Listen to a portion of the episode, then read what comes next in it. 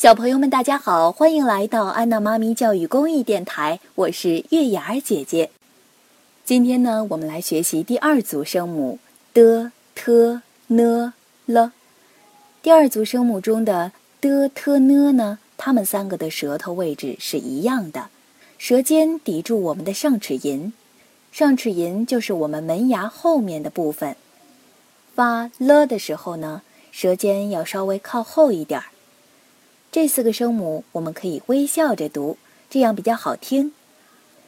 的、特、呢、了。知道了读音之后，小朋友们，你们知道它们长什么样子吗？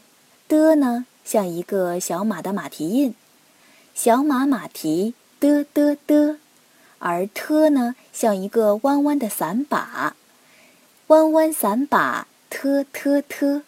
呢，像一扇拱门，一扇拱门，呢呢呢，了，像一根树桩，笔直笔直的，一根树桩，了了了。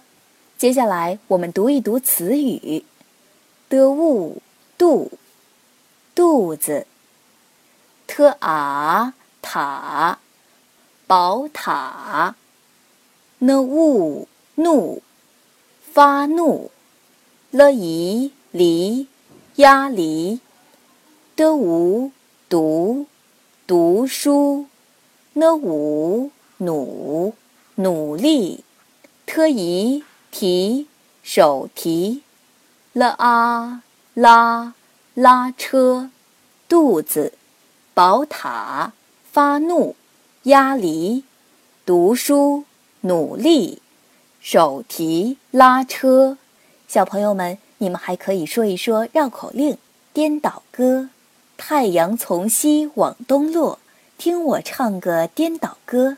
天上打雷没有响，地下石头滚上坡。江里骆驼会下蛋，山里鲤鱼搭成窝。腊月苦热直流汗，六月暴冷打哆嗦。姐在房中手梳头，门外口袋把驴驮。你们也可以练一练之前月牙儿姐姐录过的那些绕口令。绕口令的练习可以让我们更加清楚地把这些字和词说好。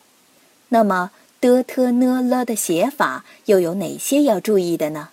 写的的时候，先写下半圆，再写右竖线；写特的时候，先写竖弯线，再写短横线；写呢的时候呢，先写左竖线，再写弯竖线。写了的时候，一竖写到底，笔直才好看。记住这些口诀，你们一定可以写得很好。今天的拼音课堂就到这里了，我们下期再见。本节目由安娜妈咪教育公益电台出品，感谢您的收听。如果你喜欢我们的节目，欢迎添加安娜妈咪的微信公众号，不见不散。